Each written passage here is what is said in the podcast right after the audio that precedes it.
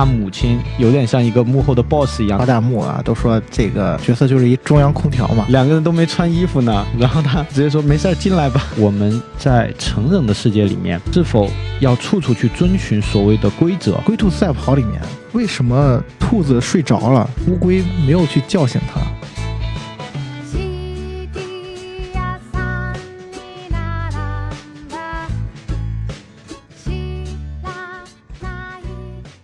影圆桌派，大家好，我是夕阳。大家好，我是 Eric。Eric 一来呢，又到了我们的日剧的栏目了啊。那今天要聊什么呢？聊一部夏季番的高分日剧，名字叫做《风平浪静的闲暇》。这个剧还有一个名字叫指的新生活，啊，对，那个字其实是一个日本汉字，对日本汉字，我觉得还是读它的日语的那个发音比较准确一点，因为其实我们字典里面是没有这个字的。啊、大概会读止嘛，就是一个风字头里面一个停止的止，然后它在日语里面的发音好像是 nagi，nagi，啊，所以如果要读的话，就是 nagi 的新生活。对，就是这个主人公的名字。对，但是 nagi 的那个意思其实也是风平浪静的意思，在日语当中，所以我觉得中文翻译“风平浪静的闲暇”这个名字还是蛮贴切的。对，还挺诗意的。嗯这个剧的故事呢，跟我们的生活非常的贴近。嗯，它讲的就是我们的女主 Nagi，啊，她是一位二十八岁的大龄女青年，她在一家卖空气净化器的公司工作，嗯就跟我们在现实生活中可能会遇到的职场的一些情况是很像的。她每天干的事情就是跟朋友一起吐吐槽，一起吃吃饭，各种各样的这种娱乐活动吧。但是呢，其实她有一点格格不入，对吗？对对，她其实非常有意的在讨好她身边的人。它也算是典型的，就是我们现在有一个词嘛，叫社畜嘛。对，基本上就是一个社畜的一个状态吧。嗯，但是 Nagi 他在前两集一开始他还在原来那个公司的时候，挺老好人的那种感觉。对，比如说我记得特别典型的一个情节，就是他的同事在工作上犯了一个错误，然后再被领导责骂的时候，嗯然后他就顶上去了，他说啊，这个是他的问题，那他下次会注意，送了一个人情给他的同事吧，相当于。然后他除了说跟同事之间的这层关系之外，还有一个男朋友，对吧？对她的男朋友呢，高桥小哥饰演的这个角色呢，就是算是她的上司吧。办公室恋情。对，办公室恋情，这个上司非常的优秀，嗯至少在他们公司是非常吃得开的一种状态。嗯。然后他两个人的关系其实是没有公开的，对吧？对，也就是在同事眼里面，高桥小哥跟 Nagi 对他们两个人评价也是不一样的，对吧？高桥好像是有点左右逢源的那种，很受欢迎，好像做什么事情都游刃有余。对，剧一开始这个设定是非常有意思的，因为高桥小哥和我们的 Nagi 讲，他们正好是相反的一种状态。一个是说在公司如鱼得水，然后领导也喜欢，下属也喜欢，有很多迷妹的这种状态。嗯然后另外一个呢，就是处处小心，处处讨好别人，但是最后可能得到的评价却是非常不好的。对，所以说从第一集开始，然后突然爆出他们两个私底下是一对的时候，这个设定其实是蛮有颠覆性的。嗯，我记得是女主自己说不喜欢我不合群或者怎么样，她压抑自己也没关系。然后因为我还有一个秘密的，对，有有一个终极的杀手锏。呃，对，然后就是她的男朋友是高桥小哥。对对对，而且女主已经幻想好了一切，说要跟他结婚，并且一定要把这个消息发到社交网络上面，让大家都大吃一惊。然后就可以报复性的，对对对告告诉大家，你看我男朋友是他，对，可能我没你长得漂亮，没你优秀，但是你看我我老公比你们强啊。小哥等于是他的救命稻草一样。对，所以在他们的这段关系中，你也可以看到我们的 Naki 酱，他也在生活中，其实他是在讨好这个高桥小哥的，嗯因为我们可以看到其中很多情节，包括他做各种各样的美食给高桥小哥，嗯我觉得从这方面来说，其实他是有一些讨好的因素在里头的。嗯，在高桥小哥的面前，他也是有伪装的。对这个设定，就是他就是一个讨好型的人格。那么他对身边的人，他很难说一个不字，嗯然后他更多的是一种顺从，是去顺从别人的意思，顺从别人的要求。可能很多人觉得他这种讨好对方是有一种利益、嗯利益的需求。我觉得他大多数时候其实是出于一种本能，就他本能上他会去迎合对方，去说一些对方爱听的话，避免让对方生气。其中有很多小的一些细节是可以看出女主其实就是这么一个人的。嗯，他的新生活的转机是出现在什么地方呢？他这个新生活的转机，也就是让他特别崩溃的一点，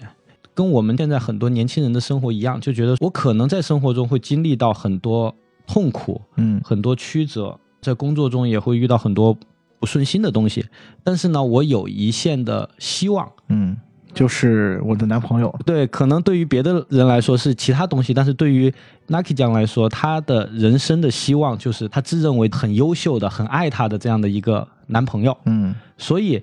如果连这个希望都给他剥夺的话，那么他肯定就会崩溃的。嗯那么这个转折的点就出现在这里，就是一次偶然的机会，他偷听到了高桥小哥的真实想法，他才发现原来高桥小哥并不是真的爱他，在这个点上他崩溃了。他当时的感觉就觉得我原来是被他给利用了，被他玩弄了，这个渣男。其实是无意当中听到了小哥跟同事之间的对话。提到了他，对，同事是问高桥，他现在是有女朋友的吗？我们从后面的剧情来发现，他其实那也不是真正的他。对，那他其实为了展现自己很对，很有魅力。啊，对，然后能左右逢源啊，对，能左右逢源又毫不在意的那种感觉，对，故意装出一副，我记得那个台词说的是，是因为我们那方面比较和谐，对，然后他给人感觉是 Nucky 去倒贴他的，嗯，然后他只是玩一玩啊玩一玩，逢场作戏对，啊就是典型的渣男的一种态度，对。然后这段话是被 Nagi 给听到了，对，当场晕厥，剧里面也是用了一个非常意象化的一种手法来表现，就是溺水嘛，无法呼吸了，喘不过气来了，要窒息了，嗯，这个其实就是剧的一个重要的设定嘛，就是关于空气的问题。呃我们刚才聊 Nagi 也好，还有小哥也好，他们都是在察言观色的，就是跟大家合群，在这个人际关系当中，包括职场当中，你要配合大家的反应。其实这就是这个剧的一个主题吧。用我们的成语来说，就是察言观色。然后在那个剧里面，他们说的一个词呢，就叫阅读空气。你在你的生活中，你怎么去做到能很好的理解到当下的一个氛围，嗯并且做出相应的一个反应？那么这两位主人公 Nagi 和高桥小哥，他们两个看上去是截然相反的。嗯一个是完全不善于去阅读空气，虽然自己已经很极力的去想融入大家，然后去附和大家，但是最终得到的评价却是一个非常不好的评价。嗯然后另外一个呢是非常善于察言观色，用我们现在流行话就是很会拍彩虹屁对，很会拍彩虹屁的一个人。嗯。然后 Nagi 在自己昏厥之后，彻底的就是幻想破灭了，对，痛定思痛吧，他做了一个选择，是搬家。对他搬家是搬得很彻底的，在这个地方，第一集其实我们知道女主她自己对自己的评价就是我就是一个很节约的人，嗯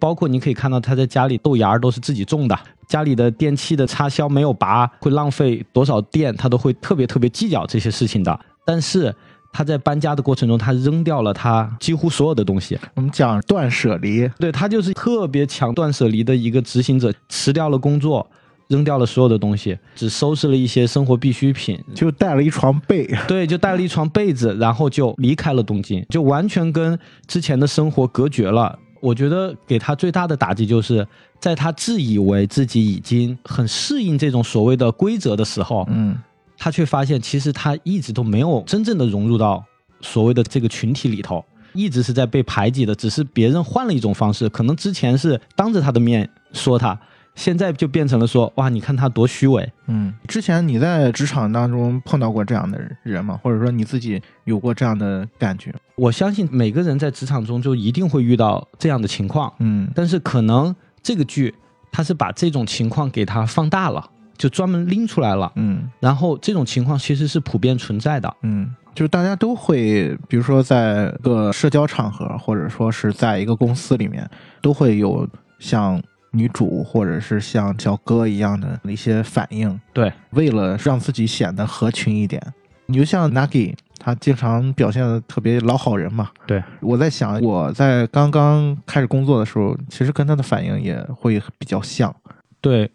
我觉得这是一个非常普遍的现象，特别是对于一个职场的新人来说，嗯。这就是成为了一种职场的一个潜规则吧。嗯，那女主她改变里面有一个很重要的表象呢，大家能看到的，就是她是一个自然卷儿。对女主对自己的形象非常的在意，她其实很讨厌对对对。自己的那个形象，，对对，形象这个东西其实也能映射出女主的一个性格，嗯。她不能接纳自己，最不能接纳自己的，可能从外表来说，第一点就是他的自然卷。他觉得自然卷是会被人家调侃的一个方向，所以他会悄悄的把头发给拉直了，嗯而且需要每天的去打理，很麻烦，但是他都乐此不疲，因为他觉得这样我才跟大家一样。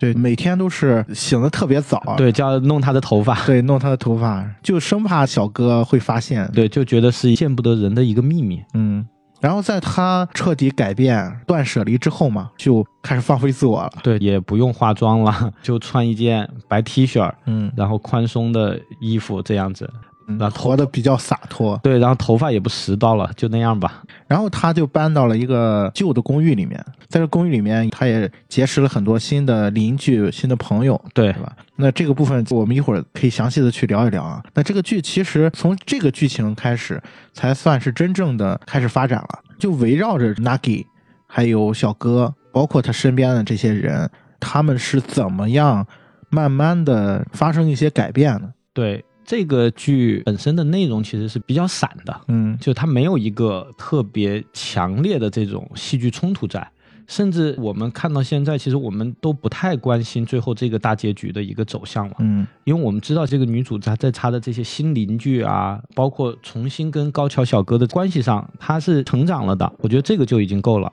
那这个剧就是你印象里面比较深刻的，或者说打动你的情节是哪一段呢？当你问到这个问题的时候，我闭上眼睛一想，首先会想到的其实是沙丁鱼的故事，因为剧它是改编自漫画嘛，漫画中其实也有这个情节。然后情节就是讲 Nagi 他回忆起他跟高桥小哥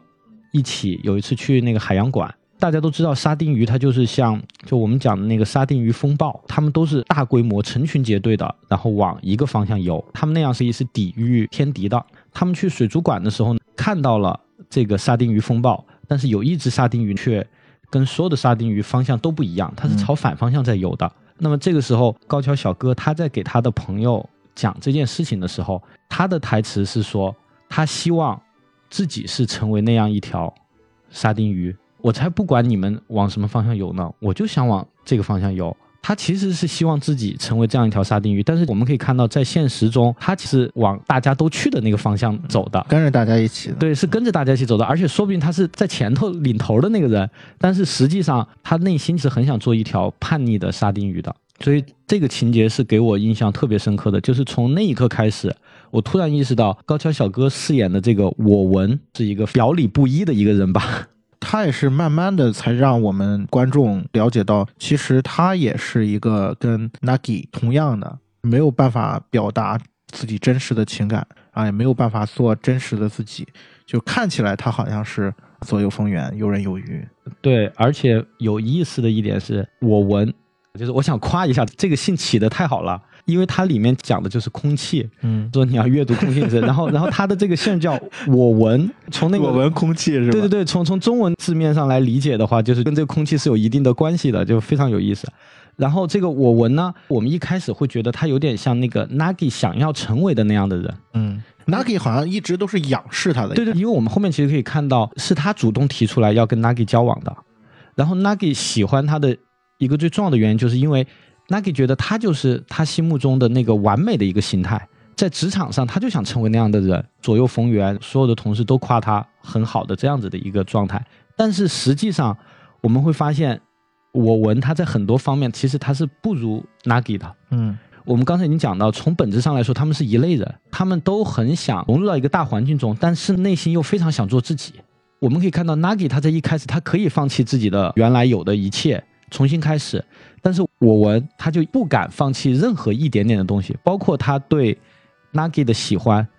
他就一直深埋在心底，然后嘴巴上绝对不会说一句他是真的喜欢这个姑娘。他第一集当着那个同事的面，然后说他跟 Nagi 就是因为那方面和谐，然后那个时候在观众看来就是一个渣男的形象。对对，非常的渣。嗯，但是慢慢的这个剧里也有梗嘛，小哥每一集必哭啊，对对，每集必哭，而且哭的特别特别伤心。对，就哭的特别的惨，然后你慢慢的你就被他的那种东西你触动到了。呃，我是这么感觉，就像你刚才说的，Nagi 跟小哥他是同一类人，但他两个人又完全不同，在于 Nagi 其实他是有主动性的，对，而且我感觉啊，他是一个会生活的人，他有自己的一些小确幸。你比如说，就算是在原来那个环境里面，他也会自己种一些豆苗啊，然后会自己去钻研一些烹饪啊，会做一些料理。对，对，做一些好吃的。我在重新刷这个剧的前几集的时候，我就看到一个细节，比如说这个小哥，他后来不是又发展了一段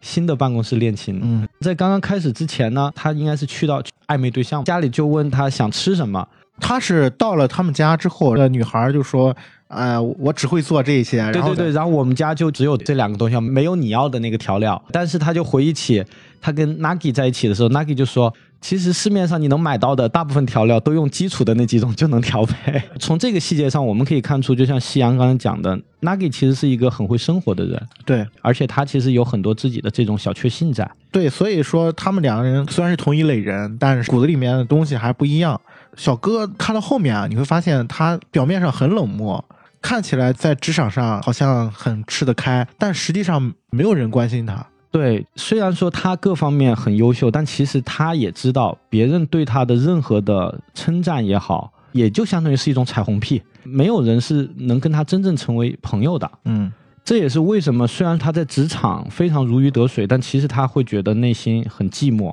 会觉得自己过得很惨，嗯，但是还有另一方面，我觉得他其实是一个特别感性的人，非常非常感性，跟外表完全是两个人。对，骨子里面是特别在乎身边的恋人和家人的。看到后面会发现，其实他还是有一种自卑的一种情绪在的。嗯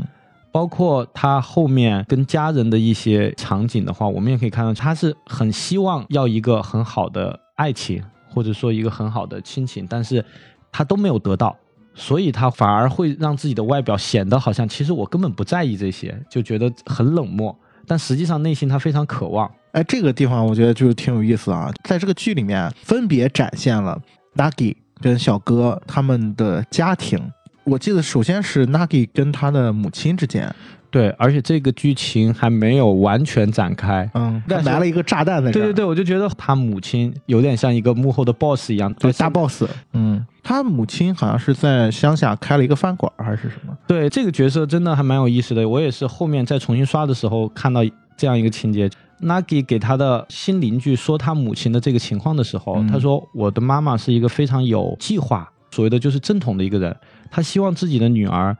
去大城市读书，然后在大城市工作，最后有一个美满的婚姻。他是希望自己女儿走一条就是在世俗眼光里是非常正确的一个道路。嗯，做正常人。对，嗯做一个正常人。然后后面我们也可以看到另外一个剧情是，他妈妈在这个乡下开了一个餐馆，然后那餐馆其实可以看到生意还不错，但是他妈妈很厌倦那样子的一种生活状态。然后他给自己女儿打电话的时候，心里的那个 OS 就是啊，女儿，你赶快把我从这种状态中解救出去吧。嗯嗯，就他已经把自己人生的一种希望，已经完全寄托在了 Nagi 的身上了。这就是 Nagi 他的一个家庭的状态。所以这个部分就让我联想到我们之前聊过《坡道上的家》，对对对女主她跟她妈妈的那层关系也有一点类似吧。对，这个剧越到后面越觉得他的很多东西是立得住的。一个最关键的点是，通过他母亲这个角色，你再回过头来分析 Nagi 的一些行为，你是觉得是很合理的。他的内心其实是有两面的，一面是他想做自己，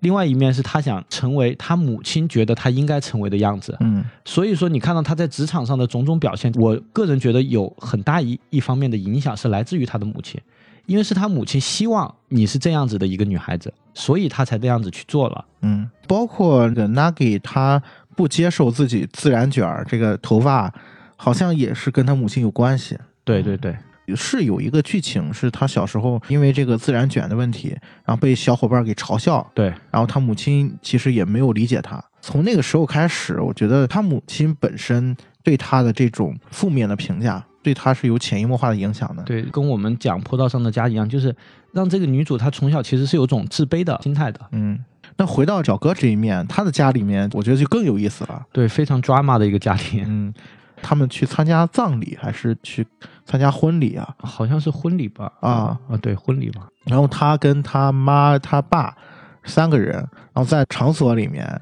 也是各种左右逢源啊，哎呀，那个话说的特别漂亮。这个非常幸福美满的家庭。对，三个人就是互动啊，包括那种亲密的感觉啊，让人感觉哇，这个家庭好棒啊！对，很完美。对我印象特别深啊，那个镜头啊，就像 Eric 说的，他特别的 drama 在哪呢？这个剧情一过啊，他们三个人从活动当中离开之后，走在马路上，三个人那个表情立马就变了对啊！一转头，三个人就变得特别冷漠，然后完全面无表情。过了马路之后，三个人走了三条不同的方向，对，然后不用道别的，就对，然后什么话都不说，对。对，然后你就能看出他们三个人的这种关系，那个地方是让我觉得很有意思的一个点。对，包括小哥不是后来也吐槽过，说他们是那种在外面有很多 情人，并且还有私生子的那种，所以他可能从小是没有感受到这种家庭的一种温暖的。嗯，然后包括他后面也是展现了他跟他哥哥的关系。他哥哥其实是这个家庭里面第一个跳出来的人。对他家里人给他哥的官方说法是还在外面留学，很优秀嘛。对实际上他哥在做网红，对，在当洗脑集团的首领。啊，对，就拍一些像我们国内就是特别鸡汤啊，就是那种洗脑的视频、短视频，对讲师啊，对他哥哥跟他们家已经十多年没联系了，他妈是无意当中看到这个视频，就很害怕他身边的朋友会看到这个视频，他们家维持了十几年这个谎言不就被戳穿了吗？所以他就想让小哥去找到他哥哥，最终他跟他哥哥见面，我也觉得很有意思。然后他哥哥那个意思就是说，你现在活着不累吗？你你现在这样。就是你看我，我虽然看起来让你们觉得这个行业是不堪的或者怎么样，但是我很喜欢这种感觉。对他就是跳出了他父母希望他成为的样子，做自己。这段情节啊，从一个侧面来反映出小哥他们家这种不正常的关系啊。另外一方面，我也觉得也能看出来，小哥其实是很关心自己身边的亲人的。对对对，小哥从一开始的这种渣男的一种既视感，其实越到后面，他这个形象是越来越正面的。嗯，其实你看啊，除了主角之外啊，我们很多的配角啊，刚才聊到说小哥的哥哥，包括我们还没有讲到的，发现啊，反而是这些配角身上的闪光的地方要比主角要更多一些。那接下来我们就可以啊，结合闲暇里面的这些角色啊，深入的聊一聊，就是给你印象最深的，你觉得是哪一位呢？我特别深刻的是那个坂本龙子，他是一个东大毕业的高材生。就是我们大家都知道，东大的地位就相当于我们是北大清华毕业的是一样的。按道理来说，他应该是在职场上会一帆风顺的，会吃的比较开，对他有这么好的一个基础的。但实际上，我们看到他也混得很惨，可以说边缘人的一种状态吧。嗯跟他相关的一个情节就是，他去了学长推荐他去的一个机构，然后这个机构呢，它是一个洗脑组织。嗯但是当女主发现这件事情呢，替他着急的时候，并且把这件事情告诉他的时候，他的反应却特别的冷静。他的反应是，其实我早就知道了，但是我在别的地方我得不到认可，那么我在这里能找到我的一种就是价值感对，找到这样的一种价值感，找到别人对我的认可，那他到底是不是骗人的，对我自己来说可能没有那么重要了。突然的这样一句话是让我心里会一下就有有一种被震到的一种感觉。嗯可能在很多普通人看来说，他的这种想法是有一些奇怪的，但是我们从他的这种人设的角度来说，这是一合理的一一个设定吧。其实某方面，龙子他跟 Nagi 有很像的地方，就是他也很在意别人对他的一个评价的，嗯同时他也是一个内心很没有安全感的一个人。所以，当别人给了他一个正面的评价和鼓励的时候，他会受到鼓舞；但是如果没有这个东西，他就会不断的自我的怀疑。在他眼里面，其实自己是最不重要的那个。对我就是比普通的孩子可能成绩好一点，那又怎么样？其实我是一个一无是处的人。嗯上周，然后我在北京的时候，我见到了一个朋友，嗯就我觉得他在某种程度上可能跟龙子的这种情况很像，在别人看来，其实他是很优秀的一个人，很有能力的一个人，但是他自己却觉得自己是没有那么重要的，觉得比他厉害的人多的是。对，是这类人的他有一个特点，就是他生来是觉得自己是跟别人是不平等的，他永远都是亏欠别人的那个人。对，就是他觉得每个人都比他自己更重要。嗯，所以这类人就会在人际关系当中不断的付出。而且这是一个非常现实的问题，就是我个人觉得这样的性格其实很容易导致抑郁的。嗯之所以这个角色的存在，我觉得他跟 Nagi 一样，他是在我们所谓的社畜的这个群体中的另一种情况。他们性格其实是有像的地方，但他们的反应其实不一样的。就像刚才夕阳提到，Nagi 可能更多的是他有一种主动性，他知道了自己现在是这样的状态，他会想去改变，然后同时他会在生活中有一些小确幸，他会发现一些美好的东西。但是龙子呢，他可能就没有这种主动性。他的改变也好，或者是说他积极的一些态度也好，其实是我们女主把他给调动起来的，对，是对他其实也是有一个帮助的。女主也等于是他的第一个真正的朋友。对，是他的第一个真正的朋友。我有一段情节印象特别深刻，就是在他被骗了之后，然后女主把他从那个地方解救出来了之后，他就在那个酒吧里跟女主说：“我非常想努力。”非常想达到一个目标，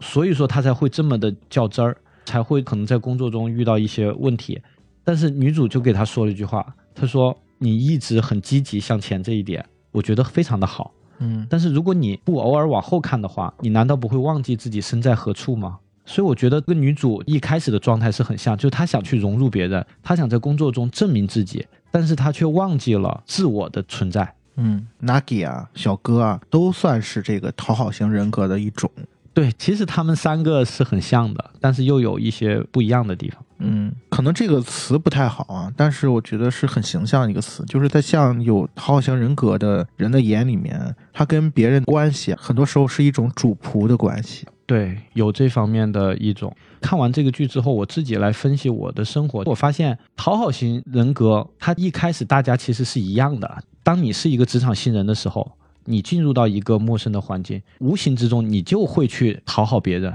因为你知道你是一个新人，你的地位是很低的。嗯那么你当然就会去讨好别人，只是可能我们慢慢的到后面，我们会开始做自己了，我们会懂得去拒绝，懂得我要做什么，我不做什么。但是可能像讨好型的人格，他在这个过程中，他一直没有找到自己的一个定位，还是像他刚入职场那样，去不断的用讨好来换来别人对他的一个认可。嗯，哎，我觉得你也是提醒我了一点啊，就是这一类人啊，他其实是希望通过这样的讨好换来别人对他的喜欢和接纳。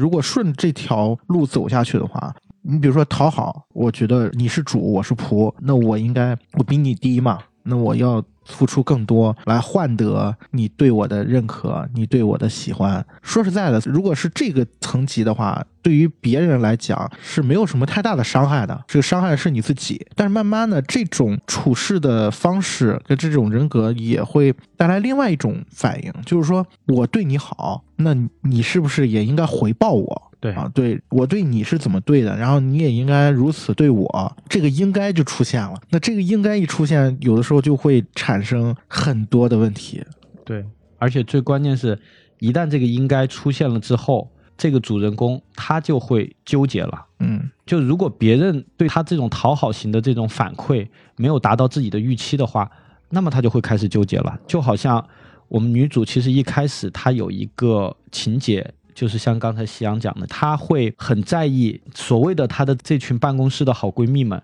如果谁谁谁，比如说去唱 K 了。去吃饭了，但是没有叫她，然后她就会很失落。她说：“我平时跟你们关系这么好，怎么可能不叫我？”当她看到说：“哦，原来她是跟另外一个圈子的朋友去的，不是他们这圈子朋友去的时候，她就觉得啊，终于心里这块石头就落下来了，我就不用那么在意了。就说明其实他是有一种社交焦虑在的，嗯他非常的在意自己是否被人接纳，或者是否被人排挤。嗯，这其实就是我们说的几个层级的关系。他如果是像 Nagi 或者是像小哥，对他们的这种讨好型人格，首先就会失去自己。对，在所有的关系当中，自己是最不重要的，会竭力的用自己的方式去讨好别人，然后在这个过程当中，自己真的是消失不见的。但是这种关系呢，又特别的脆弱，就是像我们刚才说的，一旦产生了这种亏欠感啊，我为你做了这么多，你是不是也应该回馈我呀？哎，这个东西一产生，那其实这个人际关系是非常脆弱的。剧里面其实在这个部分展现的并不是太多啊，但是它也有一些细节，就像艾瑞克刚才说的，女主会特别关注，对每一个人的动态会刷他们的相当于朋友圈的东西。对，然后就发现，哎，你们吃饭为什么不叫我？然后这个部分如果得不到化解的话，慢慢慢慢会积累，就会把自己给压垮。就像这个剧里面的女主 Nagi，她每一次都像溺了水一样，每一次呼吸的空气都会减少一点。当最终那个稻草压下来的时候，小哥的那一句话，就是你心理上的那种状态，直接导致了你生理上的一些反应。我觉得这个部分对于我们每个人来说啊，都是值得去反思一下的。是我们在日常的交往当中、人际关系当中，是不是也会有这样的情况啊？是不是也会有这样的想法？是不是也会有这样的应该出现？对，说到底，他们太在意别人的目光了。嗯这个剧我们用一个很简单的词来归纳，就是找到自我的一个过程吧。嗯我讲另外一点吧，我们会发现女主是一个特别爱幻想的人，嗯有很多情节是她有一个事先的幻想，然后影响到她的下一步的一个决断。嗯我们说个最简单的例子，就是她从城市搬到农村之后，她去一个超市买菜，买菜的时候呢，卖菜的那个姑娘是给她算错了的，但是呢，她就一直很纠结，啊，我要不要去告诉她呀？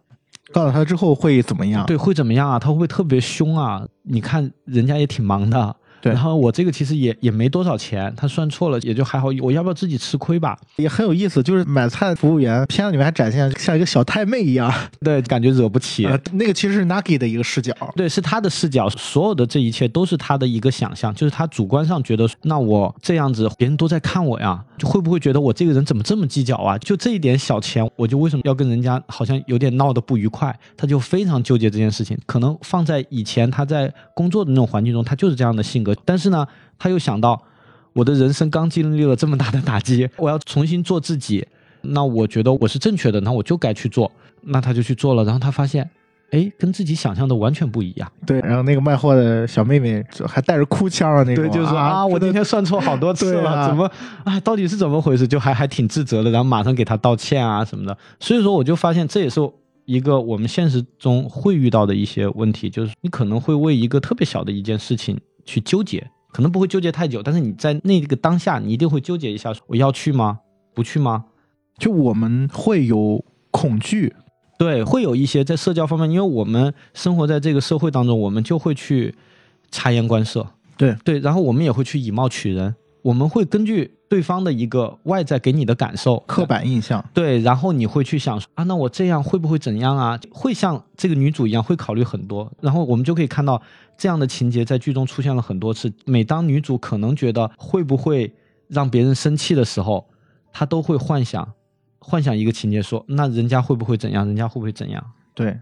然后这个部分其实也是内心不够强大的一种体现，对就对于自己是不自信的，是特别自卑的，包括不懂得怎么去跟别人说不对啊，不懂得拒绝别人，不懂得怎么去表达自己真正的诉求。那其实，在这个方面不需要我们去做一个教科，应该怎么做，因为这个剧当中的很多角色都告诉我们应该怎么做。你比如说，我印象里面最深的就是 Nagi 搬到了乡下之后，他遇到的第一位邻居嗯，楼上的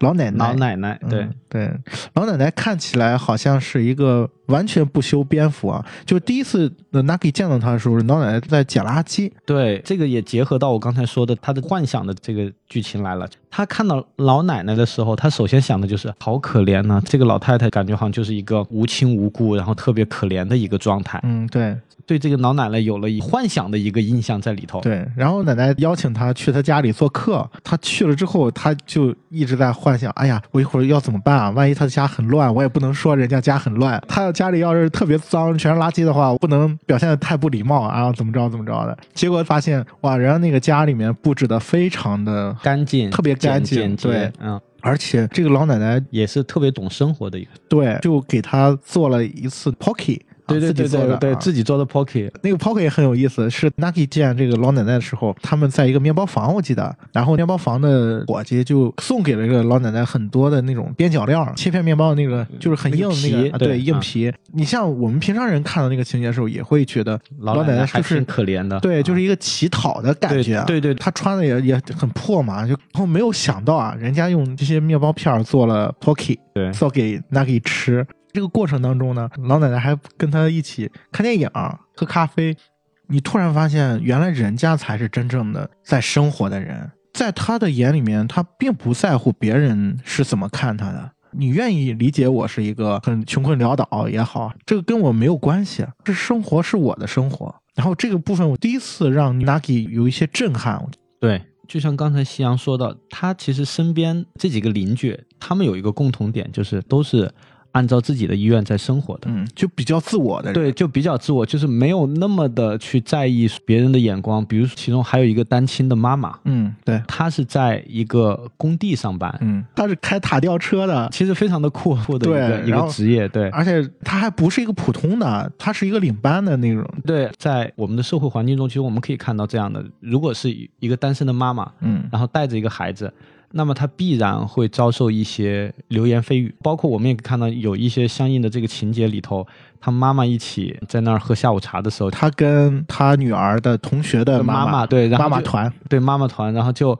各种议论，觉得啊，肯定不是做什么正经工作的，对，就吐槽他嘛，各种吐槽他。你看那个下班那么晚，穿的又这么脏啊。对对，然后然后女儿教育的也不怎么样，对，这段情节很有意思。Nagi 其实是看到了，对他特别想去。骂两句。对，和特别想去骂两句，说你们这帮长舌妇，对，人人家根本就不是这样的，好吗？但是这个事件，我觉得是用了一种更加高级的方式给我们展现了，非常有意思。就是单亲妈妈的女儿带着这几个妈妈，对她说：“我想去找我妈妈，你们能不能带着我一起？我一个人，装作很害怕被坏人抓走的样子。”对然后说：“你们能不能送我到我妈妈那儿去？”女儿就带着这些妈妈到了她母亲工作的那个工地，然后就在外面看到了她母亲在做的事情，开那个塔吊车。对，所有的人都惊呆了。对，包括后面也展现了，就是我说她其实他不是一个普通的工人，对他还是一个领班之类的。然然后那一刻不需要说任何话，我用事实来证明我是什么样的人？对我母亲有多酷。我觉得给 Nagi 的冲击也是很大的。原来人家小女孩都活得比自己更明白。对这个剧很有意思的点在于，她真的是从身边的普通人身上吸取到了力量，嗯，而且这种力量就是是一种无形的东西。其实女主她是一个很敏感的人，很多东西她是能感受得到的。对，另外还有一个角色就是那个很帅的邻居，坤哥，对苦瓜小哥，哎呀，坤哥的也很有意思啊。看剧的时候，大家刷弹幕啊，都说这个角色就是一中央空调嘛，对所有的人都特别的好。对你也可以叫做他是一个忠犬型的男友吧。他特别会撩妹 对，特别会撩妹，应该也算是一个渣男吧。啊，但是他自己是不知道自己是渣男的，而且他觉得自己不是故意这样子做的，对他就是这样的人。对，他是自身散发出来的一种气息，可能就是我们会觉得他在很多方面是不正常的。举个最有意思的例子，他跟 Nagi 两个好上了之后，结果第二天他们的乐队要到他们家排练，两个人都没穿衣服呢，然后他直接说没事儿进来吧。我如果形容他，我觉得他就像慢性毒药一样，而且是加了糖水儿的那种。一旦进入他的这个世界之后，你就完全会失去自我了。对，而且会很痛苦。对，因为他的爱是博爱的。然后 Nagi 也是一开始就被坤哥给吸引了，发生了一段感情。但是 Nagi 本身觉得这是一个新的恋情，但实际上坤哥是没有意识到的。对他觉得这个就是我的无数段中的很正常的一段。嗯，其实我觉得他是也是一个特别孤独的人，并没有真正的获得过所谓的爱，也没有真正的去爱过别人。有一种感觉是他对爱的这种感受力比较弱。我们可以看到后面他有个情节，就是他一说到 Nagi 的时候，他的心就会觉得，好像揪了一下，对，他就说好奇怪呀、这种感觉怎怎么会有这种感觉了？然后老奶奶就告诉他，因为这就是爱呀。对 Nagi 拒绝了他之后，然后他好像这种突如其来的爱就出现了。对，就像刚才夕阳说，他可能之前他真的没有感受过，嗯，因为他之前就觉得这就是我的一个可以理解为是一个魅力，就是有这么多姑娘愿意跟我好，但是我从来没有感受到我是真心的去喜欢他们，我只是觉得你愿意投怀送抱，那我没所谓的那种感觉。他就是一个来者不拒的渣男，就是说我就是一个温暖的港湾，如果你需要的话，你可以随时来我这个港湾对。我就是一个中央空调啊。对啊对，而且最关键是，这不是女主想要的。其实我们可以看到里面还有个情节，就是坤哥他们乐队的一个女孩儿，嗯这个女孩给 Nagi 说过这个话，就说其实她对每个人都这样，她之前对我也这样，包括还说了一些他们就是很私密的东西，让 Nagi 很惊讶说啊你怎么知道的？他就说啊因为我们之前也有过，所以说可以看到那个女孩她对这个感情其实她是很看得开的，但是 Nagi 她不是。Nagi 他还是有一种看少女漫画的感觉，就他还是期待一段是真正的感情的。嗯。当 Nagi 意识到这个问题的时候，然后他痛定思痛，跟坤哥提出了分手之后，其实坤哥当时也没有感觉他们是在谈恋爱，对啊，而且就觉得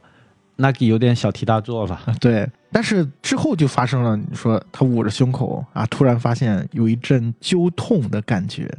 啊，好像真的是喜欢上了 Nagi。那这个时候，Nagi 其实等于是他的初恋呀。对，他之前他的人生里面是没有过真正的恋爱。对没有真正爱过别人的。那这个角色当然还在发展当中啊，我觉得也是很有意思。刚才说了很多这个剧里面的一些很迷人的配角啊，但是我个人觉得最让我喜欢的一个角色，其实还是小哥嗯啊，益生菌啊，高桥医生嘛。其实他的身上的那个变化啊，特别能触动到我的。第一次触动到我是哪一场戏啊？他在酒吧里面，酒吧是他经常去的一个地方。小哥在那个环境下面是可以吐露心声的地方，然后在那里应该是他片子里面第一次哭吧，他就回忆他是怎么喜欢上 Nagi 的。有一天晚上凌晨的时候，突然醒了，哎，他就发现 Nagi 在他还没起床的时候，偷偷的走下去，用那个拉直棒，然后把自己头发拉直，然后他就说，在那一刻他看到了真正的 Nagi，他觉得他就是在那一刻爱上了这个女孩。特别心疼这个女孩，他就想我一定要一辈子照顾她。但是就这个剧里面，大家比较吐槽的一个点是在这儿，就是你老是口是心非啊。对啊，既然这么爱这个女孩，既然这么喜欢她，但是你每次面对她的时候都是一副毒舌的样子，特别傲娇。对，经常刺激她。但是，这个剧情小哥也发生了一个惊天的变化，他也跟 Nagi 一样溺水了，也是昏厥了。他等于是在工作上遇到了一个危机。然后他就开始四处求人啊，发现之前别人说他很优秀啊，别人都跟他关系很好啊，其实都是假象。当你真正遇到困难的时候，你发现你身边你所谓的这些人，没有一个人会来帮你。这个点，我觉得很多时候你是不是真正的真诚的对别人，别人也都是可以感受得到的。之前小哥，就算你再左右逢源，其实你也都是虚假的。对，就像小哥的这个自省是一样的，他自己也知道，我不过就是会逢场作戏罢了。实际上，别人对他的赞美也是虚假的。对，别人其实也是觉得你不过就只是会逢场作戏罢了，也并没有人真的是认可他的能力的。所以在这种情况下，就没有人会帮他，就他没有真正的朋友嘛。当然还有其他的事情啊，包括 Nagi 不断的刺激小哥，Nagi 说：“我其实根本就不喜欢你。”对，其实你可以感到 Nagi 跟他交往主要的原因，他还是觉得小哥是他想成为的那种类型。嗯，有点仰视，对，有点仰视，有点像偶像一样，但他并没有从小哥身上感觉到真正的温暖，就所谓的恋爱的那种感觉，他是没有，他其实是一种单方面在付出的一种状态。对，双重打击吧，从感情上，包括从他的工作上，也让他最后一根稻草压下来了。片子里面也出现了跟之前 Nagi 同样的经历，就是他也溺水了，溺水之后也是昏厥在这个活动现场。那这个剧情发生之后，很有意思的一点是，Nagi 想起来留在他家里面的一个东西，然后他就去小哥家里面了。这个时候，小哥第一次面对着 Nagi 展现了真正的自己。对。然后哭诉啊，包括说道歉啊，觉得对不起 Nagi 啊，然后就是说我是真的真的很喜欢你啊。后面他们两个人会怎么样发展还不得而知啊，因为这个剧很有意思的一点啊，是漫画其实也没有出完，嗯，然后剧肯定会先于漫画完结，所以剧情有一些原创的部分了。以后的走向怎么样还不一定，但是就像我们一开始说的，这个剧本身它的结局是什么样，其实不重要了。对，并不重要。因为你会发现他所讲的事情，他所想要表达的东西，每一集反反复复都在提醒我们，都在告诉我们。你说你关注啊、呃，小哥到底能不能最后跟 Nagi 在一起啊？其实这个真的不重要了。对，我觉得这个剧就是他能把这个问题给抛出来，它的价值就达到了。我们其实跟日本的这个社会环境在有些方面是很像的。然后有些方面可能日本比我们更严重，就比如说职场上面的所谓的这种讨好型的人格，可以看到日本人他们的那种在生活中他们说敬语，对对方的表达尊敬、表达自己谦卑的这种形式的东西，其实是很多的。放在日本，它就更具现实性，就是可能大多数人他们的生活状态就是在不断的讨好别人，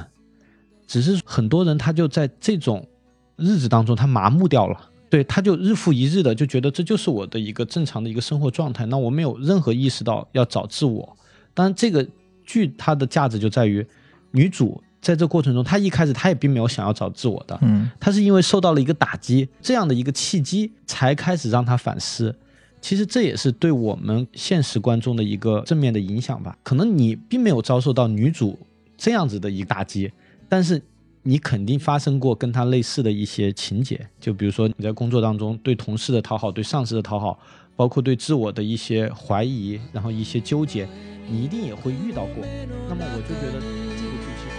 必ず届くと信じてた幻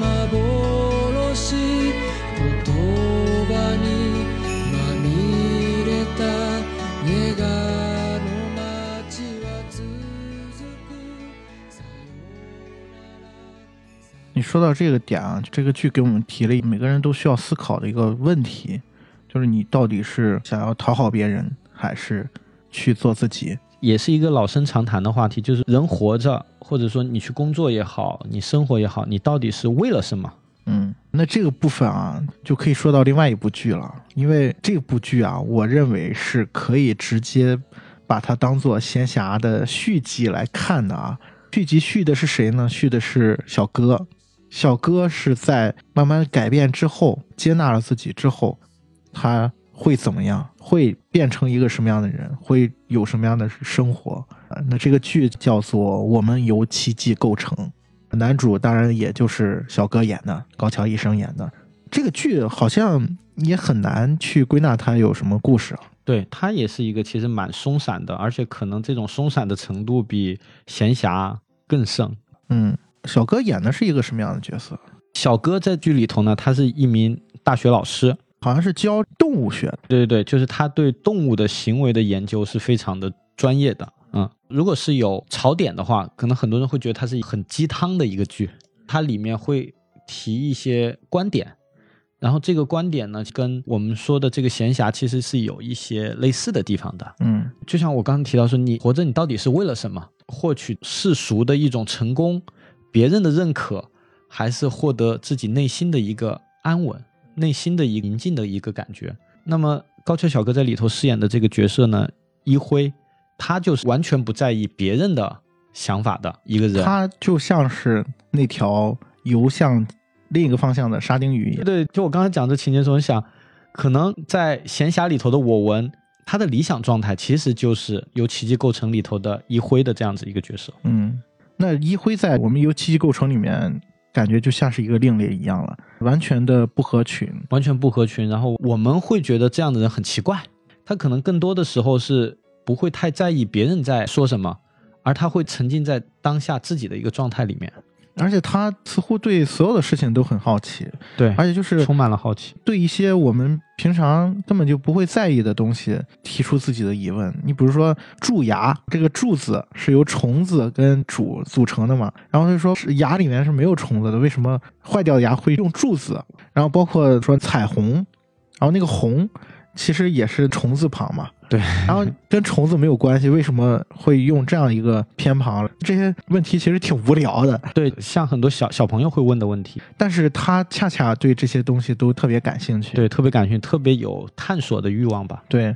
但从这些小的事情上，你能看得出来，这个角色本身他对于世界是充满了兴趣跟好奇的，然后他又跟这个世界格格不入，他好像是活在自己的世界里面。而且我觉得这个角色，包括这个剧，它最大的一个点是在于我们在成人的世界里面，是否要处处去遵循所谓的规则，还是听从内心活出自己？很多时候我们可以理解为他其实是有少年感的一个人。嗯对这种少年感，不是指他的外表，而是说他的内心一直对这个世界充满了好奇，充满了一种探索的欲望，并且他没有所谓的约定俗成这种概念。包括刚才西阳讲到他的这几个提问，代表了他对这个世界是抱有一种可以说是怀疑的态度吧。为什么要这样子呢？我们从一个大的方面来讲，可能正是因为这样子的一种态度，才促进了人类进步。我们可以举个例子，人一开始都知道我们是生活在陆地上的，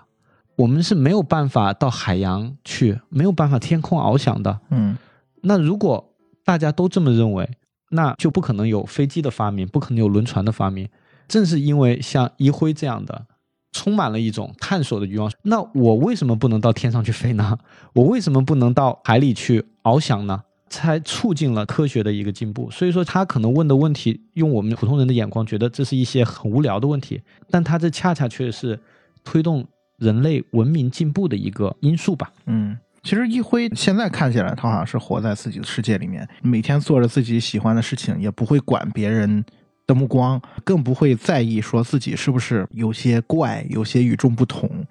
但他并不是一开始就是这样的。奇迹里面每一集上来都会讲一些回忆的部分嘛，对他会讲小的时候小的时候，对他小时候就是有一次他上小学的时候，大家都在合唱，然后呢，大家都在唱歌的时候，一辉就会一边唱一边左右摇晃自己的身体。这个时候老师就让他别动，这种情节我们小时候也经常会遇到吧。对，然后你上学的时候，呃老师就会教给你，你要听话，你要跟其他孩子一样，不要做出格的事情。但是一辉恰恰又不是这样的一个小孩儿。还有一次，老师上课的时候讲着讲着，然后发现一辉自己离开座位了，因为他发现了一个苍蝇，然后他就走到后面去看那只苍蝇。然后这个时候老师就特别严厉的就是说：“你干嘛呢？上课不能随便走动。”一辉就说我我在观察苍蝇，然后哄堂大笑那种。他在小的时候就是那种跟别人特别不一样的人。我记得看苍蝇那个情节发生之后，他到他爷爷那儿哭着就说：“为什么我就不能跟别人一样按照老师的要求去做呢？”就是他特别悔恨，恨自己为什么不能跟别人一样。这个时候就体现出作为一个教育者智慧啊，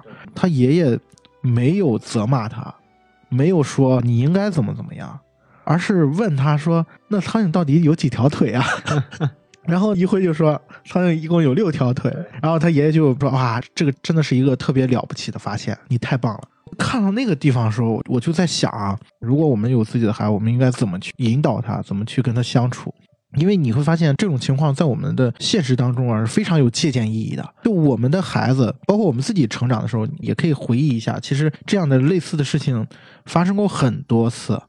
就我们的教育体系啊，当然中日的教育体系有一些地方是类似的啊，都会压抑一部分天性，尤其是小学阶段，孩子的那种探索的欲望，对世界的好奇是非常强烈的。这个就是讲到我们在传统教育中经常会听到的一个词，就叫听话。嗯对于大多数父母和老师来讲，他们不希望你有太强的个性，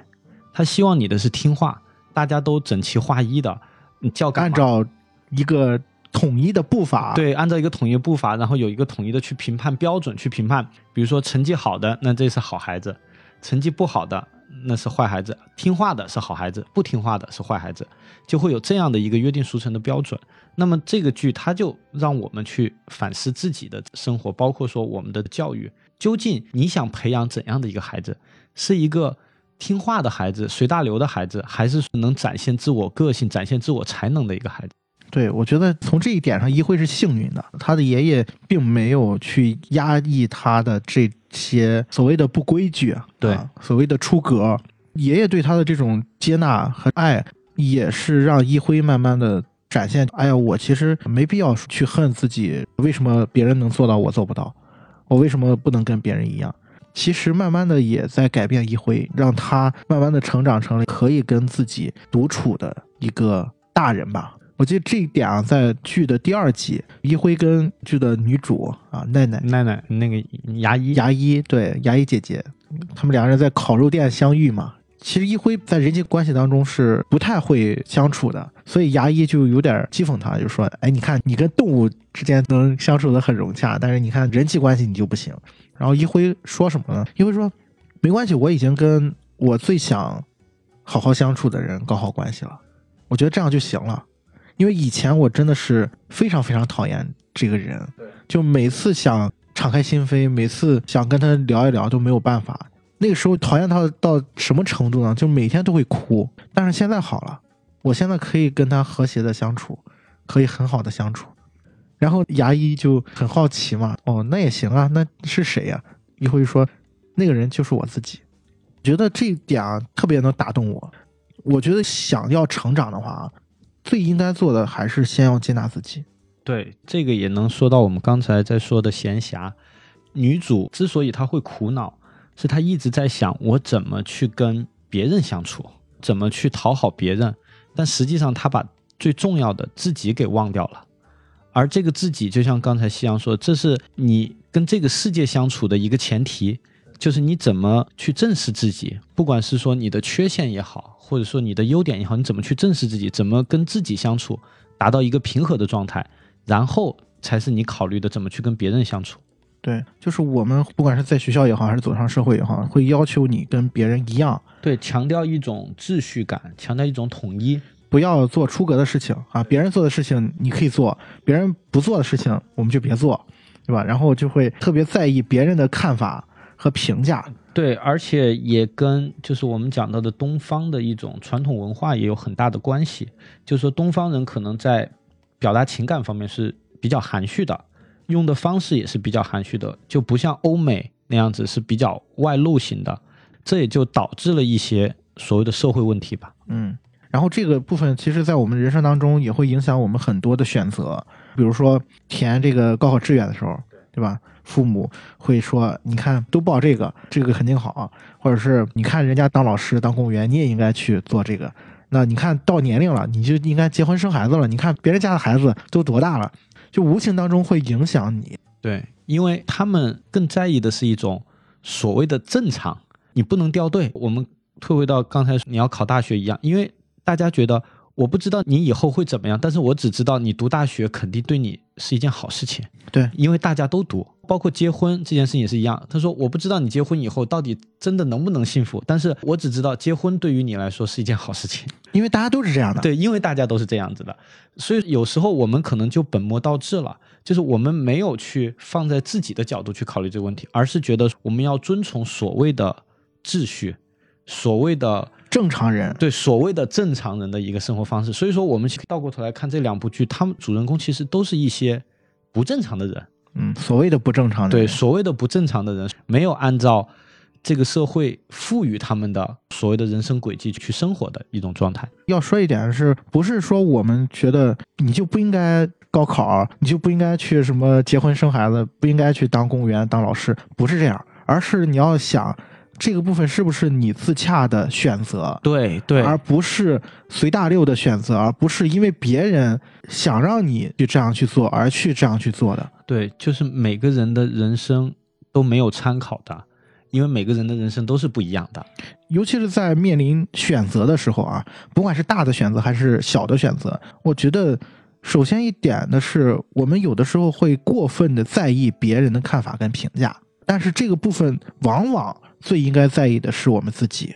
就像刚才想讲到填高考志愿这件事情，其实我们肯定会遇到过一个问题，比如说可能很想学的是某一方面的专业，但是你的父母会说，哦，你如果填这方面的，你可能以后找不着工作。那么我们干脆保险一点，去选一个你可能没有那么喜欢的，但是说不定你学着学着你就喜欢了呢。我在我身边有这样的朋友，他一开始去学了医，嗯，但是当他很费力的读完了五年之后，他发现他并不喜欢这个行业，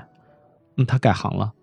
那与其这样的话，我觉得那为什么不在一开始的时候就听从内心呢？其实你看，在我们由奇迹构成的这部剧里面啊，牙医这个医生看起来是一个特别优秀的女性，这家里面就是开这个牙医诊所的嘛，还出国留学，然后等于是子承父业，收入也蛮高的。对，从普通人的眼里面看，她是一个特别优秀的正常人，但是她跟她的男友是相处是特别不融洽的，就男友一直觉得她瞧不起自己，这个部分也是让牙医奈奈姐姐特别的苦恼。我觉得她就是那种特别拧巴的人，就是每天都很不开心，因为她发现自己没有办法跟男友有效的沟通，然后经常会产生矛盾，所以她就特别的讨厌自己。包括她在做牙医这个工作的时候，是不是真正出于本心去做的，还是说你是想要证明什么？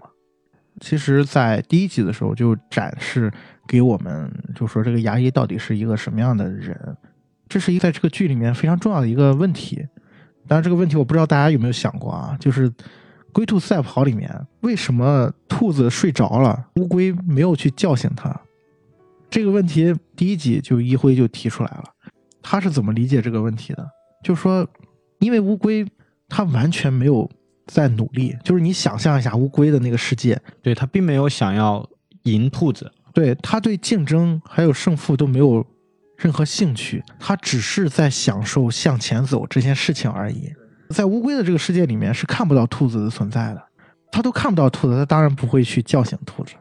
因为在它的世界里面，它只是在单纯的享受往前走这件事情。那当时他是跟牙医说这件事情的嘛，然后牙医就问他说：“那兔子呢？”然后一辉就说：“兔子其实只是瞧不起乌龟而已。”呃，在孤独赛跑当中啊，乌龟实际上只是喜欢爬行，喜欢往前走，然后它又全身心的投入进去。而所谓的赢啊，最后赢只不过是一种附加的得到的一个东西，而并不是说我为了赢而走。那兔子其实就不是这样，兔子在跑的时候是想要证明什么？想要证明我自己跑得快或者怎么样？就这个部分，你到后面才发现，哦，兔子原来就是牙医，牙医就是这样一个人，他所做的一切都不是说自己喜欢或者自己想要什么，而是觉得我要证明给谁看，证明给所有人看，我可以，我行。而且这是这个剧最终告诉我们的，就是像刚才说的，这个闲暇当中的我们，如果能够成长的话，可能会就是像一辉这样，知道自己该怎么做，知道自己要做什么，想做什么，在这个过程当中，可能就不会去在意别人怎么看。所以说这两个剧大家可以连着一起看，然后会有一些新的发现。我个人比较而言的话，我可能会觉得闲暇会更容易看进去一点。它涉及到职场的这个话题，可能就是我们更多的观众是能引引起共鸣的。嗯然后呢，呃，我们由奇迹构成，就是说我们身边也许会有一会这样的人存在，但是毕竟是非常少数。但是闲暇里头的这种情况，是我们大家可能就是非常容易碰见的。闲暇看到最后的时候，然后你包括你再去看我们由奇迹构成的时候，你发现接纳自己其实并没有想象的那么难。对，一个是接纳自己，并没有想那么难；另外一个，过自己想要的生活，其实也没有那么的难。对我觉得有的时候我们也会迷失自己，就是会去做一些事情，并不是因为自己想去做而做，而是因为做这件事情会让别人接受自己，或者说让别人觉得自己很厉害。这个时候就会很容易陷入到一种勉强自己的状态，在这个过程当中，你又不会感觉到很快乐。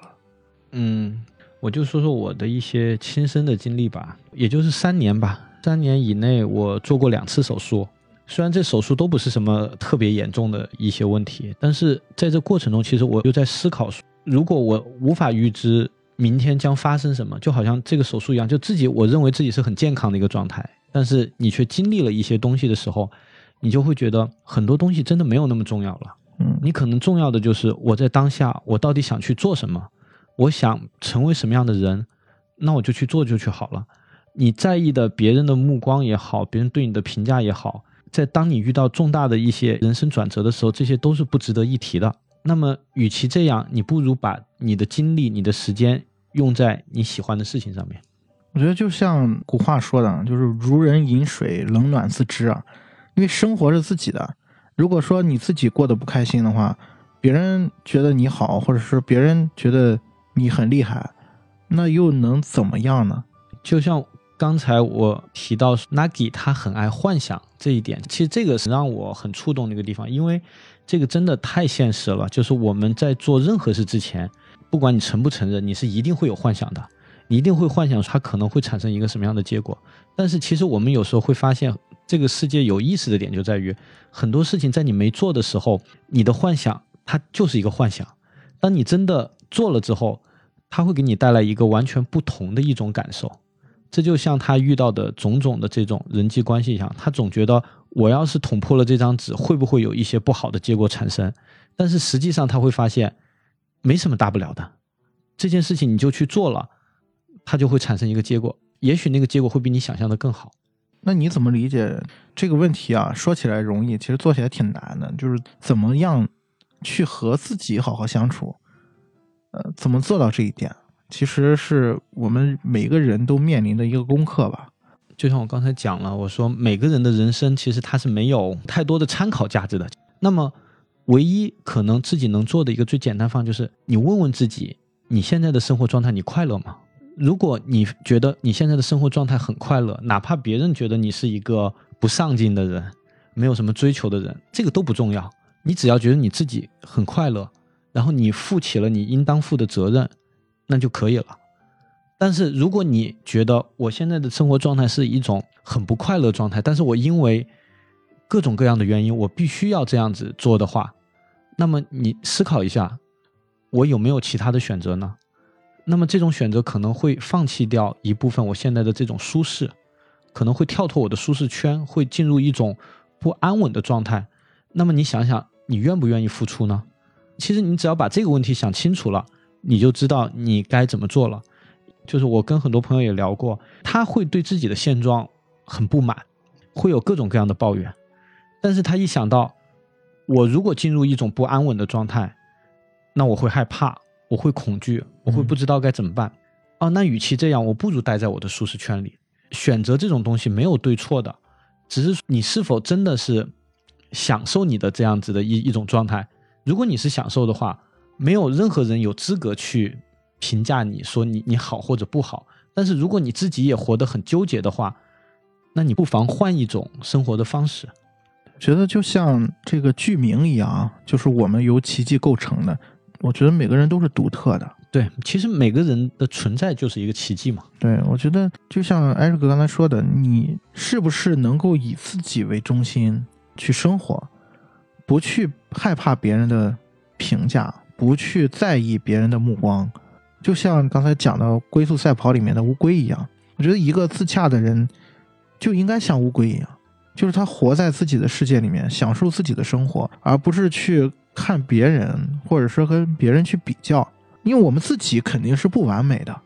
那与其去讨厌自己，就像呃 Nagi 那样，我天生的卷发，那又怎样呢？我可以接纳我的所谓的不完美，甚至我可以去认可我自己。我觉得我卷发也很开心啊，很漂亮啊，就像仙侠里面的邻居奶奶一样，我愿意去捡破烂也好，还是去向别人乞讨也好，我不认为这件事情对我本身。我还是我自己，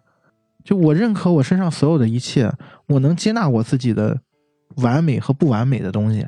那是不是就可以更好的在这个世界上生活？对，很多时候会发现我们的痛苦其实不是来源于别人，而是来源于我们自己。可能这件事情是发生在身边人的身上的，但是反过来你反思自己的话，你会觉得所有的一切都是因为你跟自己过不去。别人的一句话你会生气，别人的一句话你会高兴，其实主要原因就是因为你把自己放得太低了，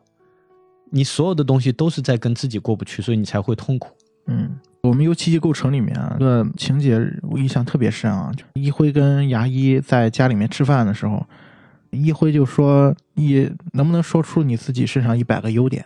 其实看那时候，我们也会在想，我身上哪有那么多优点啊？我们有的时候也会评价自己说：“哎呀，我这个不行，那也不行，我哪有那么多优点？”然后一辉就说：“你如果说不出来，我是能帮你说出来的。”然后他就说了很多，比如说你很会刷牙，你很能吃，你很会用筷子，你在遇到别人的时候会主动打招呼。然后牙医就问他说：“这些不都是大家都能做到的事吗？”一辉就说：“那能做到大家都能做到的，不是也很厉害吗？”你看啊，就是这个部分，我觉得我看到那个时候，我真的感觉特别的温暖。说出自己一百个优点，不就是看见自己吗？认可自己身上所有的东西。有的时候，你如果也能尝试着去这样去做的话，你会慢慢的变得更自信一些。我始终认为，你想让别人喜欢你，前提是你自己得喜欢自己。对你如果连你自己都不喜欢你自己，你怎么可能获得别人对你的喜欢？如果你把这个事情当做一个功利的角度你去看的话，是不是也会是这样的？因为你看啊，一辉虽然在这个剧里面他是一个特别格格不入的人，但是你发现随着个剧情的推进啊，受到他影响而改变的人越来越多，他身上是带着一些光的。我始终认为，勇敢去做自己的人，接纳自己的人，身上都是有光的。然后这个光是可以照亮别人的。对，我觉得这个是这两部剧，你如果连起来看的话，你从闲暇看完闲暇，可以再去看奇迹构成，它是可以让你有一个连续的体验，是会让我们去思考我们的人生到底是为谁而活的。我看这两个剧，我会有特别强烈的感触，就是因为其实这就是我这几年的一个变化，包括我身边遇到的朋友，也有可能像一辉这样的人，只是没有他这么极致，但是他是在用自己的一些行动来感染其他的人。当然，你可能在别人看来会觉得他有一些行为你无法完全认同。举个例子，我有一个朋友，他是是在北京租房，但是呢。他可能会花一万多块、两万块去把他租的一个房子给他很简单的装修了一下，然后如果放在很多人身上，会觉得你这个房子是租来的，你干嘛要去把它给花一些钱，然后还要花精力去装修它呢？你对你说不定哪天就对不是你的了哪天你就搬走了呀。但是他却说，就像我们有一句很很著名的话，房子是租来的，但是生活是自己的。对他就是这个观念的一个践行者。而且他也影响了我的一些消费观吧。比如说，他曾经告诉我一句话，他说：“如果你想买什么东西，那么你就花你力所能及的这个钱去买最好的，因为你只有买了最好的，你的对这个东西的这种执念，它才会消除。如果你没有买最好的这个东西，那么比如说你买了一个东西凑合着用，但是你的内心其实一直在执念着那个更好的东西，那是别别扭扭。对，一直别别扭扭的。百分之八十的情况是，最后你还是会再去买那个东西的，然后那个凑合着用的，你就会把它给扔掉了。与其这样，那你不如在你力所能及的时候，他这个词说的很好，就是你力所能及的时候，你就不要想那么多，你就去买最好的那个。一方面，从大多数情况来说，最好的那个它的质量也会是最好的。那么另外一个，它的整个的用户体验也会是最好的。你就去买你最想要的那个东西，这件事情就搞定了。所以我就觉得，这就是像一辉这样的人，他的闪光的点，就他会用自己的一个理念去影响他人。我觉得这个部分说到底就是一个词，就是自洽。在你接纳自己的前提下去做你想做的事情。剧里面我记得还有一个台词也是印象比较深的，就是在有人问问一辉嘛，问他说：“你老师你的梦想是什么？”然后一辉想了半天说：“我还没想到。”然后那他的那个导师说：“其实他不是没有梦想，而是他并不专注于这个东西，他只是专注于他在做的事情。然后很多时候，就是梦想的达成，或者说目标的达成，是在你在这个过程当中的附加品。对，实际上你本身并没有想过这个问题，但是它慢慢的，它就随着你真正去做你喜欢做的事情，认认真真的，就像那个乌龟一样，去全身心的投入在里面。很多的东西是水到渠成而来的，而不是你先给自己设立一个目标，我要赚多少钱，我要怎么样怎么样，我要干嘛干嘛，而是在自洽的前提下去找一件自己喜欢做的事情，自己热爱的东西。对，并且全身心的投入它，结果其实没有那么重要了。就像我之前去日本旅行遇到的一个大姐跟我说过的这句话一样，她说：“一旦你找到了一个你自己喜欢的东西，并且你很认真的去做它了，往往他的结果不会太坏的。”而且我慢慢的也感受到了他这句话的一个魔力吧，应该是，的确事实就是这样子。你的人生不可能像戏剧一样，一定会有那个结果。大多数的人生其实是处在一个中间的阶段。是吧，我觉得这两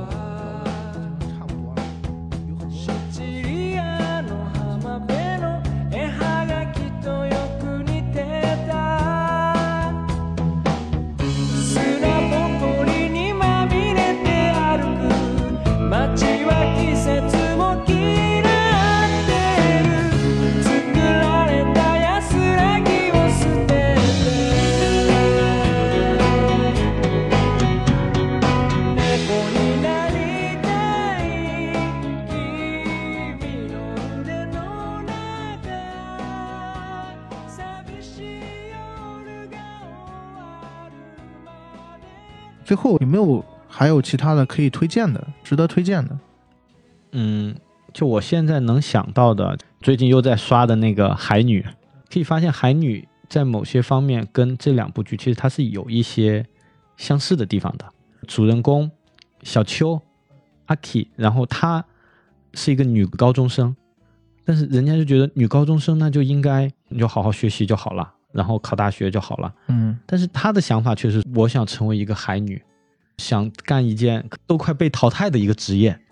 然后他就我就喜欢大海，我就喜欢这种家乡的感觉，那我就想成为一个海女。然后包括他后来说，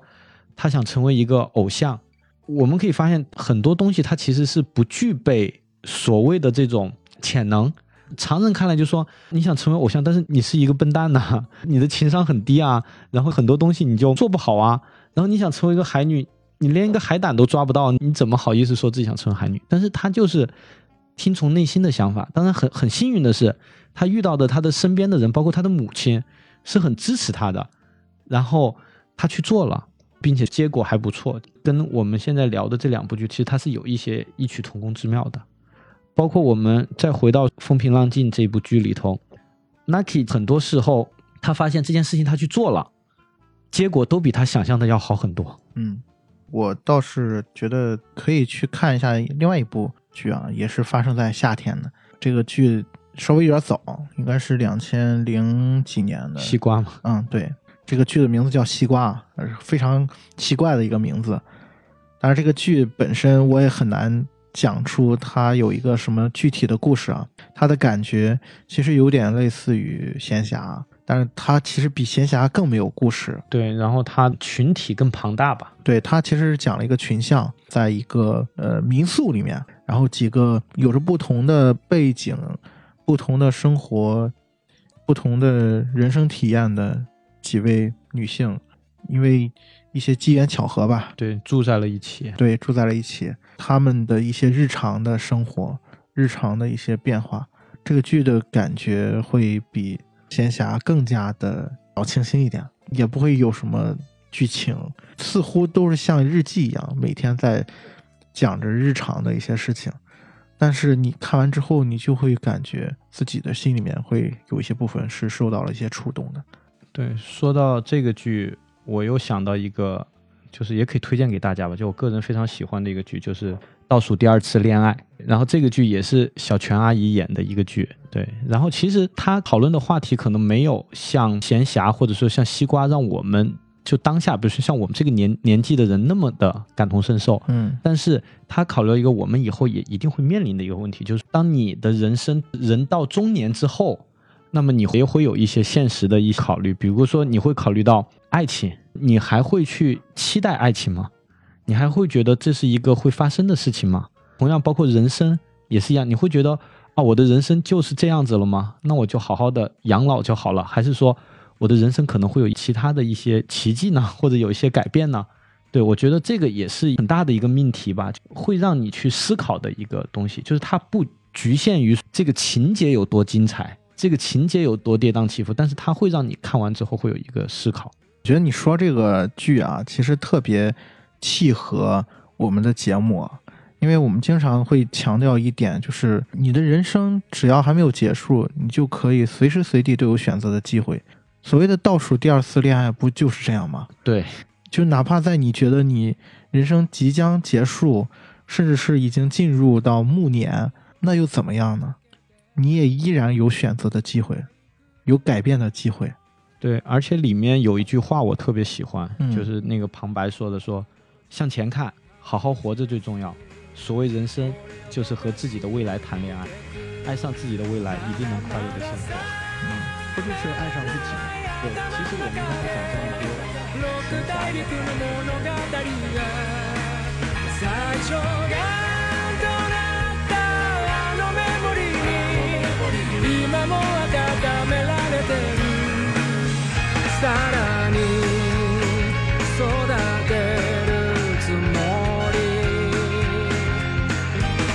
カリスマの含まれた忘れてしまいたい青い日々でもね不可知 有很多人他对这种事情他是 不自知的，就他也不在乎。对他是不在乎的，就是我我不管什么跟自己那个，我现在就想多赚点钱，然后就想得到所谓的虚荣就好了，就我没有那么在意说自自己要怎么，就是你不得不承认这个世界上有很大部分他是没有自我的，而且他不想去找到这个所谓的自我。就有的时候你会想，其实这部分人有点像是这个牙医的那种，对对对，就是说，如果他的生命中有一辉这样的人存在，那他可能会有一些所谓的自信吧，但是改变。对，有些改变。但是即使没有这样的人存在，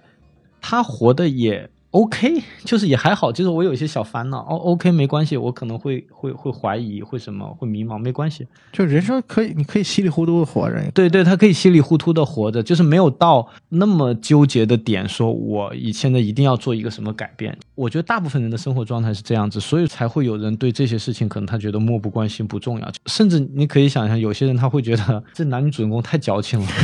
这怎么会每天为为这些事情在那儿想半天，然后还能给拍成一个剧？对，就会有这样的想法。但实际上，我觉得每个人对这个世世界的感知是不一样的。我觉得这种情况啊，在生命的某一个时刻，他总要面对一些对这些问题。他会放大的，包括比如说我刚才说，就是自己生病的时候，包括你有亲人离开的时候，对，或者是有一些你没有办法控制的事情发生的时候，对你，你一定会想到人生，一定会想到自己，对，你会想到应该怎么办。对，所以我我觉得他可以不在意，可以现在也是一副跟我有什么关系？，对但是在生命的某一个时刻他，一定会思考这个问题。对他一定会发生，他一定会让你突然想起，哦，原来我应该怎么样，我应该去想一想这些问题。对，而且最关键是这些东西永远都是看似非常非常简单，看似好像应该每个人都懂的，但实际上恰恰是我们最不懂的。甚至就是我敢肯定，没有谁敢保证说自己完全已经看明白这件事情了。没有，你说我们做节目，其实也是在一些探索的过程。我觉得你首先你要自己有这个主动性，然后再去慢慢的发现自己，去了解自己身上的优点也好，不足也好，然后去接受它。就是很多时候你发现人是很难改变的。但是没有必要非要去因为某一些人或者某一些事情而去苦恼，说自己为什么会是这样。相反，我觉得更应该是你先看一看自己是不是能够接纳自己，然后你再去想，我应该跟这个世界怎么相处。虽然说起来好像有点大道理，但是其实是每个人都需要面对的一些课题。就是怎么跟自己相处，这个应该可以说是永恒的命题吧。这也是为什么聊到我们最初说的为什么不喜欢日剧的一个点，就在于可能这么多不同地方的不同文化背景的电视剧，可能日剧它探讨的这些。